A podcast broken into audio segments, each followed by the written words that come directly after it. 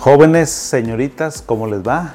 Buenos días, bienvenidos a un programa más que transmitimos para ustedes en vivo, desde aquí, desde nuestras instalaciones en Neuropsique. Un programa interesante, sabrosón, siempre atendiendo las preguntas que ustedes me dicen. Vamos a ir esperando que se conecte más gente, que más gente esté por aquí con nosotros, para que igual sigan retroalimentándome, me sigan diciendo qué onda con cómo van qué dudas, qué preguntas han tenido, porque la verdad es que, digo, soy afortunado, gracias a ustedes, de que siempre me están mandando preguntas, eh, me hacen comentarios también, a veces me hacen sugerencias y pues muy chido. Precisamente por eso es que voy a dar una pausita para que estén la gente aquí con nosotros, que nos siga, que se empiece a conectar, que empecemos a hacer comunidad. Ya saben que eso es muy interesante para ver qué onda, a ver, a ver cómo, cómo vamos a arrancar este mes. Increíblemente, ya estamos en agosto, el octavo mes del año. Qué rápido. Dicen que a la gente que estamos, dice, oye, agosto empieza a ir el, el tiempo muy rápido, quiere decir que ya se te está yendo el tren. Y pues sí, ¿verdad? Ya estamos más para allá que para acá. Entonces, precisamente, pero yo digo, chin, ya se acabaron las vacaciones. Ahorita yo creo que ya todo el mundo, agosto es raro que alguien salga de vacaciones, ya este, las vacaciones de verano prácticamente ya les dimos carpetazo, ya se terminó.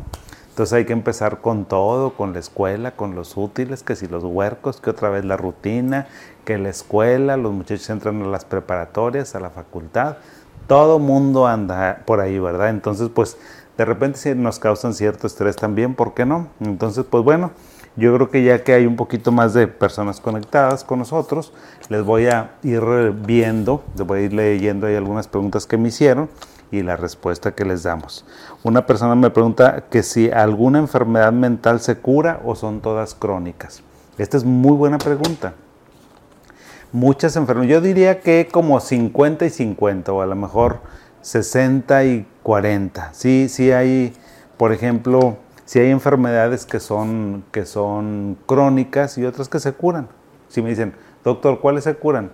A lo mejor alguien que tenga un ataque de pánico se cura. Tal vez alguien que tenga fobia social, ansiedad social, lo que ahora se llama ansiedad social de los jóvenes, se cura. Eh, alguien que tenga un trastorno obsesivo compulsivo también se cura. Eh, alguien que tenga una depresión también se cura.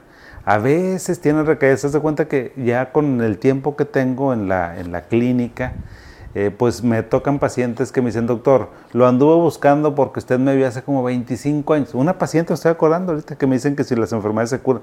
Y esta paciente que les digo de hace 25 años, ya ni me acuerdo llega y me dice, está igualito, doctor. Le digo, ¿quieres que te regale la consulta? digo, ¿cómo estar igualito? No, no, no.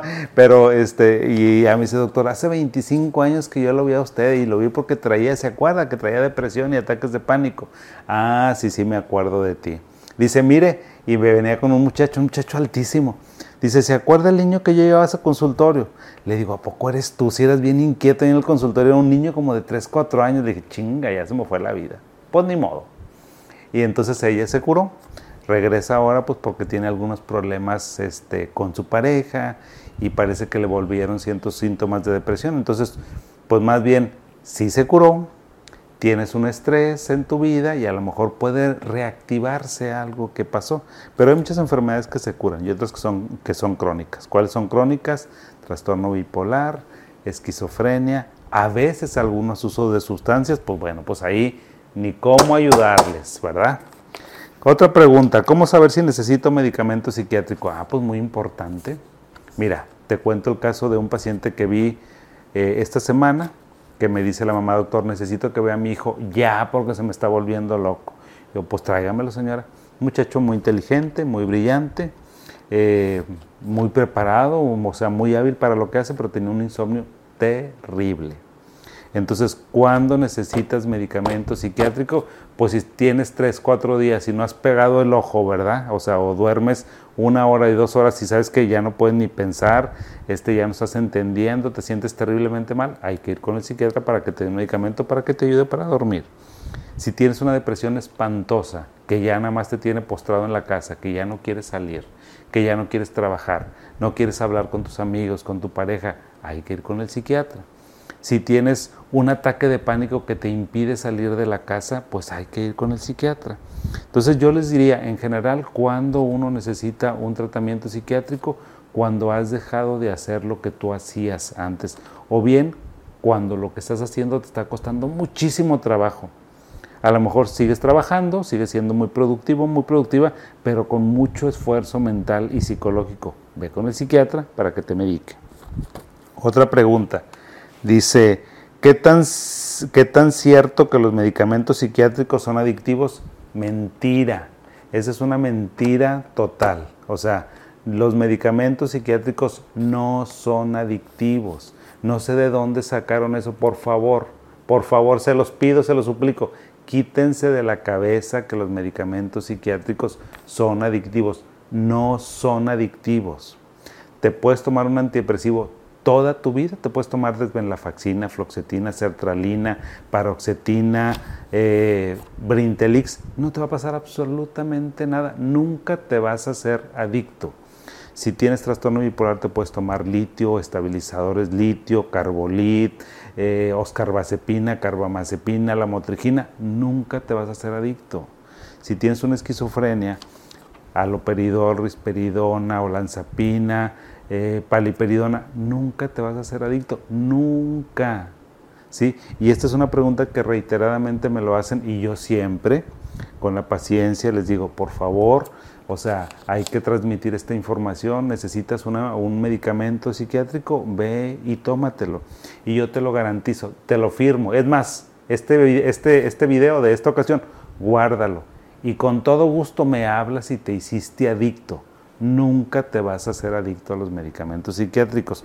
Los únicos medicamentos con los que hay que tener cuidado son los tranquilizantes.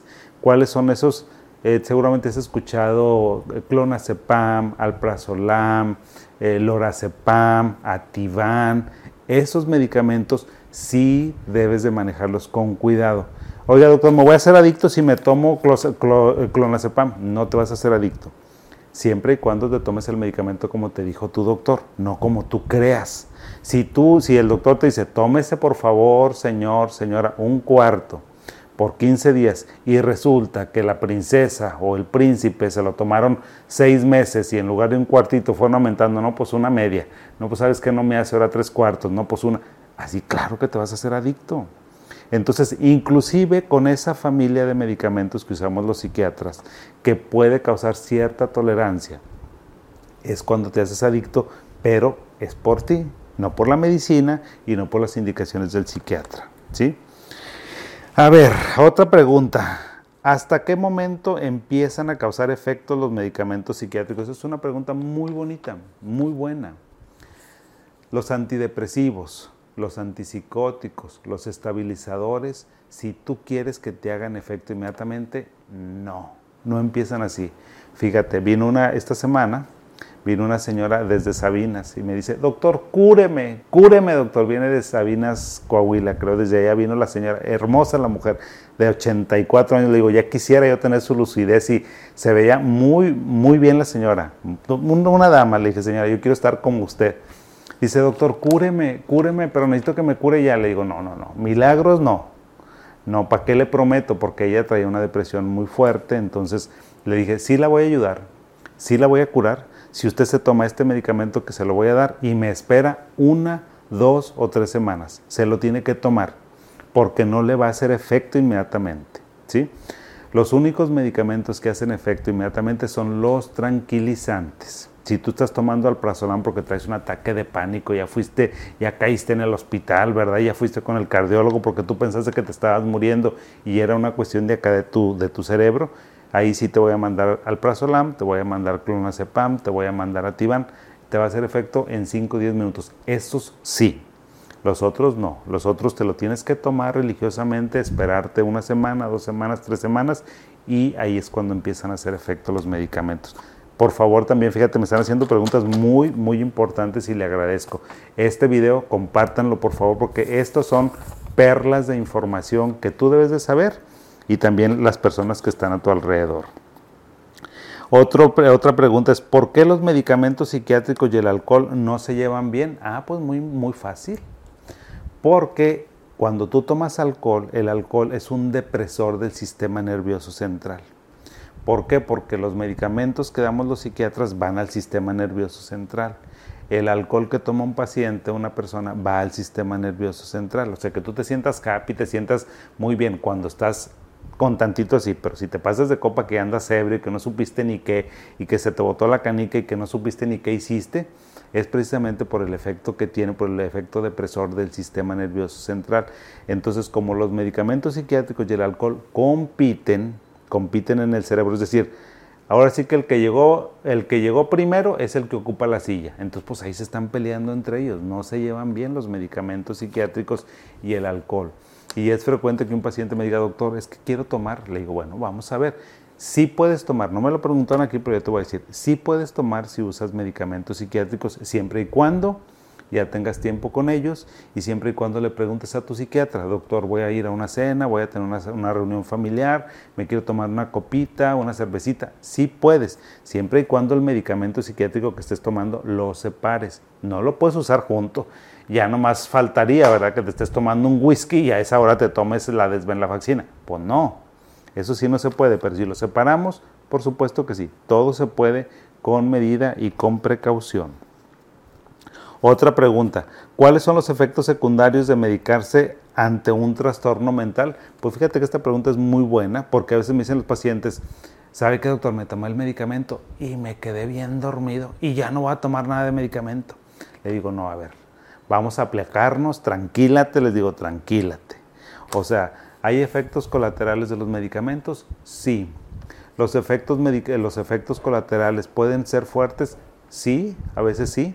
Pero ¿qué pasa? Yo te recomiendo que tengas una muy buena relación con tu doctor y el doctor, si es honesto, te tiene que decir, cuando tú le preguntas, doctor, ¿qué me va a pasar? Él te va a decir, mira, los más frecuentes, si tomas eh, un antidepresivo, pues tal vez te va a doler un poquito la cabeza, tal vez vas a tener la boca seca, tal vez un poco de estreñimiento, a lo mejor te sientes un poquito mareado, a lo mejor te da un poco de sueño. Son los más frecuentes, pero frecuentes te voy a decir que de 10 personas a una o a dos les pasa y luego de esa una o dos personas que les pasa, tal vez sean muy fuertes en una sola persona. Entonces lo que yo te voy a decir es cuando te dé yo un medicamento, te voy a decir, te puede provocar esto. Y les digo porque los efectos secundarios pues son bien diferentes. O sea, los, los antipsicóticos tienen un efecto de medicamento, los antidepresivos otros, los tranquilizantes otros, los estabilizadores otros. Son muy, muy diferentes. Tú tienes que preguntarle a tu doctor, doctor, si me dio litio, ¿Qué es lo que debo de, saber? Bueno, te tienes que hidratar muy bien. Así, o sea, cada medicamento tiene sus efectos colaterales, pero siempre los debes de saber y no pasa nada. Y no agarres de excusa que te tomaste un medicamento y que te fue de la fregada y que ya por eso nunca más. Porque mira, así tengo la consulta de que viene el doctor. Fíjese que fue con un doctor, me tomé este medicamento y me sentí bien mal. Le digo, bueno, te sentiste mal no por el medicamento, generalmente los efectos casi siempre tienen, están directamente relacionados con la dosis, como todo en la vida, ¿verdad? No es lo mismo que te tomes una cervecita a que te tomes un, un 12 pack, ¿verdad? No va a ser lo mismo. Es lo mismo con los medicamentos. A veces el efecto tiene que ver con la dosis inicial que te mandaron. Por eso, amiguitos, amiguitas, cuando usamos algún medicamento siempre es una dosis muy bajita, pequeñita para ver cómo lo acepta tu cuerpo, cómo está tu cuerpo, lo aceptó o no lo aceptó, y luego ya te voy ajustando la dosis del medicamento. A lo mejor tú me vas a hablar del siguiente doctor, pues usted me dio para medicamento para dormir y no dormí. Yo prefiero siempre eso y siempre les digo a los pacientes, te voy a mandar este medicamento y prefiero que me hables mañana y me digas que no fue suficiente a que me hables y que no puedas ni siquiera este, contestarme la llamada, ¿verdad? Eso es diferente, entonces depende mucho de la dosis, los efectos medicamentosos. Déjenme ver qué más me preguntan, cómo actúan los... Ah, eh, otra pregunta es, ¿cómo actúan los medicamentos psiquiátricos? Ya te dije hace rato que te decía por el alcohol. ¿Cómo actúan? Los inhibidores selectivos de la recaptura de serotonina pues se van al cerebro, los antipsicóticos también se van al cerebro y en diferentes áreas del cerebro es donde actúan. Por ejemplo, si tú escuchas los antidepresivos, les digo esos porque esos son los más frecuentes. De hecho, al rato que les hable de, bueno, más bien en otra, en otro programa, les voy a hablar sobre este, enfermedades psiquiátricas, cómo diagnosticarlas, eh, todo eso, y ahí van a ver la frecuencia y los antidepresivos, y la depresión es una de las enfermedades más frecuentes. Entonces, ¿cómo actúa? Pues va, y la teoría es que llega al cerebro, pasa la barrera hematoencefálica y entonces va a actuar sobre los, eh, sobre la inhibición de la recaptura de serotonina. ¿Qué quiere decir eso? Imagínense ustedes una neurona aquí, otra neurona aquí, no se comunican, una suelta serotonina y luego la otra la capta y esta también la va a captar. Entonces lo que hace el antidepresivo es como si viniera y tapara a lo mejor una hendidura, un orificio para que no se vuelva a recapturar, porque lo que nos hace que estemos bien es la cantidad de serotonina tal vez y de adrenalina y otros neurotransmisores que tenemos nosotros entre los espacios eh, interneuronales. Eso es lo que hace que eh, no estemos deprimidos. Entonces, en ese balance yo te diría, ¿cómo actúan los medicamentos? Balanceando ese equilibrio eh, neuroquímico que necesitamos en nuestro cerebro, ya sea de serotonina, o noradrenalina o adrenalina los antidepresivos y de dopamina tal vez los antipsicóticos. Es súper interesante el mecanismo de acción. ¿sí? Dice, otra pregunta que me hacen es, ¿por qué hay que medicarse de por vida? No hay que medicarse por vida. Primero lo que tenemos que hacer es un buen diagnóstico. Si tienes una depresión, la depresión se maneja por periodos. Si tienes esquizofrenia, la esquizofrenia se maneja con medicamento toda tu vida. ¿Por qué? Porque las personas cuando tienen esquizofrenia, si le quitamos su medicamento, vuelven a tener una hiperactividad dopaminérgica, o sea, un exceso de dopamina en el cerebro y eso tarde que temprano los va a hacer que tengan una recaída y que se sientan terriblemente mal los pacientes también con litio que tienen un trastorno bipolar, ¿por qué necesitan tomarlo? Pues por lo mismo, porque ese, ese equilibrio neuroquímico que deben de tener lo pierden y entonces hay que tomarlo crónicamente, pero son muy poquitas enfermedades, muy, muy poquitas. Los psiquiatras yo les diría, pues es esquizofrenia, es trastorno bipolar, a lo mejor un trastorno delirante que es muy abigarrado, que no, no cede ante nada. A lo mejor en esos casos es cuando se tiene que medicar crónicamente. Lo otro generalmente es por episodio. Si tienes un ataque de pánico, te lo voy a tratar un mes, dos meses y se acabó. El hecho de que vengas conmigo no significa voy a ir con el doctor y ya nunca más voy a volver a este, estar sin medicamentos. Eso no es cierto, porque también vienen y me preguntan, doctor, ¿cuánto tiempo me da el medicamento? Le digo, pues vamos a esperarnos. Generalmente te lo voy a dar a lo mejor un mes, dos meses. Por lo general, casi la mayoría de los medicamentos psiquiátricos se dan entre tres a seis meses, salvo algunas enfermedades. Otra pregunta es, ¿cuáles son las consecuencias de tomar antidepresivos? Pues las consecuencias, yo te diría, el 90% de las consecuencias son positivas, son fantásticas. ¿Cuáles son las consecuencias? Pues que te vas a sentir súper bien, vas a recuperar tu vida, si no puedes estudiar vas a empezar a estudiar, si no puedes trabajar vas a empezar, si no te sientes a gusto con tu vida, pleno, vas a empezar otra vez. Hagan de cuenta que los antidepresivos es como las personas me dicen, oye, ¿sabes qué? No sabía que ya no estaba viviendo, no sabía que ya no estaba disfrutando de las cosas y ahora me siento muy diferente. Hasta veo, o sea, como si me hayan quitado, dicen, una, una venda de los ojos. Se sienten muy felices, muy contentos con los antidepresivos, como debe de ser la vida. Esos son los efectos, eh, las consecuencias de tomar antidepresivos. ¿Hay algunos efectos adversos de tomar antidepresivos? Sí, pero no se los provocan a todos los pacientes y depende siempre del metabolismo de cada persona. A unos me les quita el apetito, a otros me les causa estreñimiento tal vez, a otros me les hace que les dé mucho apetito y aumentan de peso. Entonces, pero eso siempre se puede manejar, porque si no te cae un, antidepresivo, te doy otro. No te cayó el otro, te doy otro. Hay un chorro de antidepresivos, hay como 20 antidepresivos. Dice, es cierto que los medicamentos psiquiátricos engordan. Mentira, mentira Ningún, fíjate bien. O sea, los, los medicamentos psiquiátricos no engordan. ¿Sabes qué es lo que hace? Digamos que secundariamente sí lo podrían hacer porque hace que aumente tu, este, el centro de saciedad empieza a, como a tener ciertas disregulaciones. Es decir, sí te empieza a dar más apetito, pero no directamente por el medicamento. Lo que hace es que te incrementa esta, esta hambre, sí, sí te da más hambre. Con, con, algunos medicamentos antipsicóticos y ciertos antidepresivos, sí hace que tengas más hambre. Pero si te controlas, si te controlas en primera, el primer mes, dos o tres meses, no vas a aumentar de peso. Dicen doctores que no puedo. No, sí puedes. A lo mejor si te da mucho por, por comprar sodas, si te da mucho por comprar alimentos procesados, galletas, papitas, claro que te vas a poner como una pelotita, por supuesto. Pero si te da mucha hambre y yo te lo cambio y te voy a decir, ¿sabes qué? ¿Qué te gusta? ¿Te gustan las verduras? ¿Te gustan las frutas? Pues sí, doctor. Bueno, pues eso. ¿Qué vas a comer? Si te da mucha hambre, come zanahoria, come jícama, come piña, este, come frutas que no tengan tanta cantidad de azúcar y verduras. Verduras, atáscate. ¿Sí? de ensaladas lo puedes hacer y eso va a hacer que se te quite, que sacies tu hambre y gradualmente se va a ir acostumbrando, o sea, tu cuerpo se acostumbra, el cuerpo tiene esa capacidad de adaptarse. Entonces, algunos medicamentos sí, pero son muy poquitos. La última pregunta que me hicieron es, ¿por qué tenemos miedo a los medicamentos psiquiátricos? Pues no sé, no, sí sé, ¿cómo, cómo fregados que no voy a saber? Es que tienen miedo por todas las fregadas cosas que ustedes ven en la televisión, por todo lo que ustedes escuchan, por, los, por algunos comunicadores insensibles, insensatos e ignorantes, con la pena, pues porque no son psiquiatras. Entonces, haz de cuenta, pasó algo en alguna situación, en alguna familia. Es que, es que es un paciente psiquiátrico.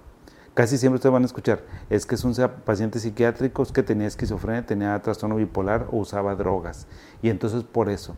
O sea, hay algunos crímenes, alguna situación que tratan como de asociarlo a algunas patologías psiquiátricas.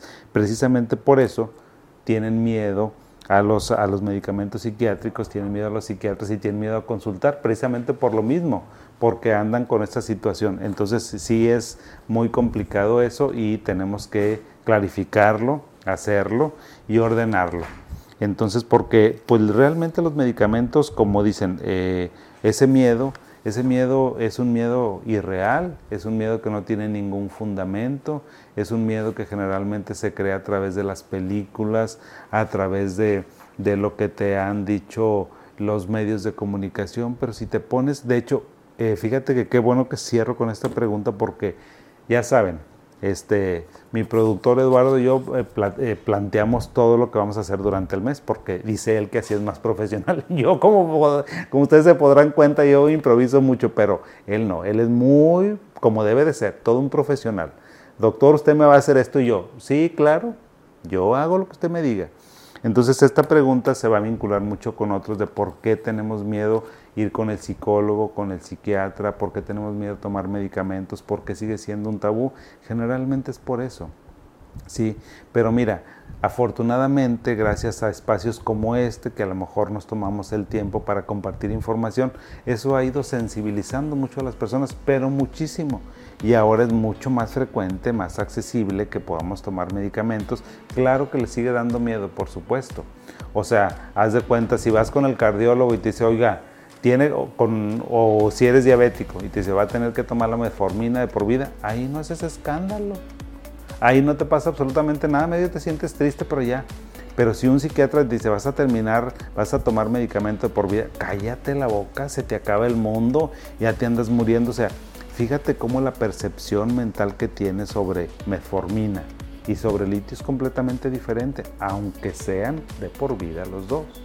Ponte a meditar en eso, ponte a meditar por qué sucede esa situación y vamos a tratar como de desmitificar el uso de los medicamentos psiquiátricos.